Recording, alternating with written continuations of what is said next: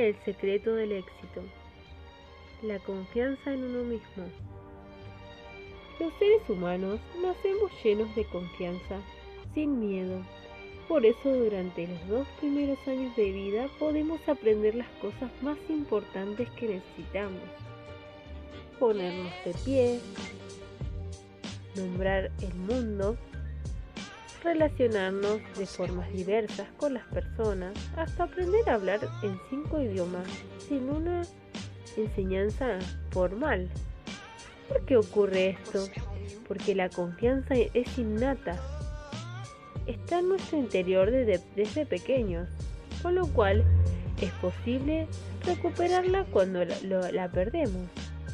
Es una cualidad que siempre puede desarrollarse. Por eso tienen hijos chicos o todavía no son padres, ténganlo en cuenta. Enseñen a sus niños de pequeños, porque en esa etapa es cuando más absorben. Ahora volvemos al texto. Decimos que la confianza es la autopista que conecta un sueño con la meta y es la energía misma que nos sostiene para llegar a un buen término es lo que nos mantiene en pie, aun cuando la situación es adversa. Sin confianza no hay sueños. La confianza no está en relación directa con el lugar donde uno ha nacido, ni con la cultura a la que pertenece, tampoco con el nivel socioeconómico.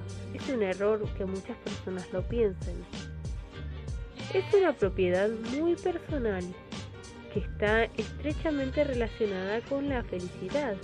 Algunas investigaciones realizadas recientemente señalaron a los daneses como las personas más felices del mundo.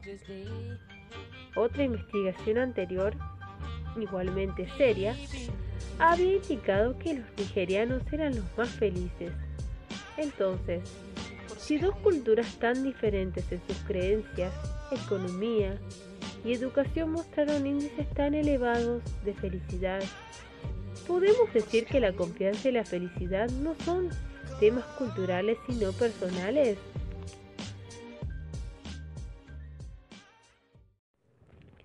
La confianza impacta en todos los órdenes de la vida, desde la capacidad para aprender hasta nuestras relaciones es el vínculo más importante entre las personas, tanto si consideramos a los miembros de una familia como a los de una empresa.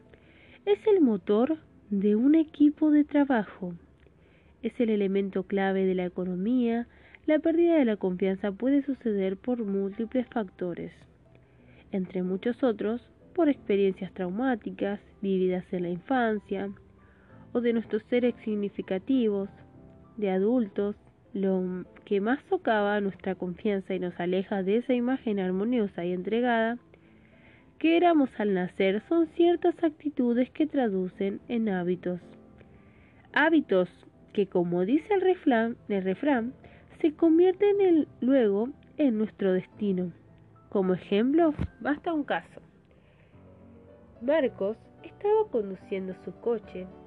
Llevaba a Joaquín su hijo menor a la escuela, para luego seguir su viaje hacia su despacho. Al mirar por el espejo retrovisor y cruzar varias miradas con él, se dio cuenta que hacía tiempo que no hacían una salida los dos solos. Entonces, antes de dejarlo a la escuela, le preguntó, Hijo, ¿qué te parece si esta tarde vamos juntos al zoológico? Joaquín tenía nueve años y era un apasionado de los animales. Uno de sus paseos preferidos era ir zoológico. Me encanta la idea, papá, dijo sonriente. Bajó el coche y llegó a la escuela con un gran entusiasmo. Todo el día pasó contando los minutos para que llegara el momento de realizar el deseado paseo con el padre. Al regresar, de la escuela dejó sus cosas con cierto apuro y se sentó en la galería de la puerta a esperar a su papá. Empezaron a pasar los minutos pero esta persona, su padre, no llegaba. Se dio ánimo recordando que a veces regresaba más tarde de la oficina. Pasaron casi dos horas y empezó a oscurecer. Entonces Joaquín lo llamó por teléfono y lo que escuchó no fue nada agradable. Estoy en una reunión, hijo. No puedo hablar ahora. Pero íbamos a ir al zoológico, papá.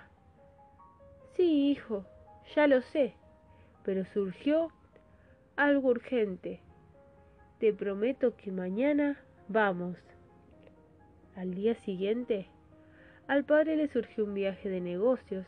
Estaría fuera de la ciudad por tres días. Habló con su hijo y le dijo, Hoy tampoco vamos a poder ir porque tengo que ir de viaje. Pero te prometo que el fin de semana apenas llegue vamos a ir al zoológico. Durante el viaje, Marcos tuvo que resolver muchos desafíos laborales. Y al regresar a su ciudad, se olvidó lo de que había conversado con Joaquín, la promesa de ir al zoológico juntos. Pero a Joaquín no se le olvidó.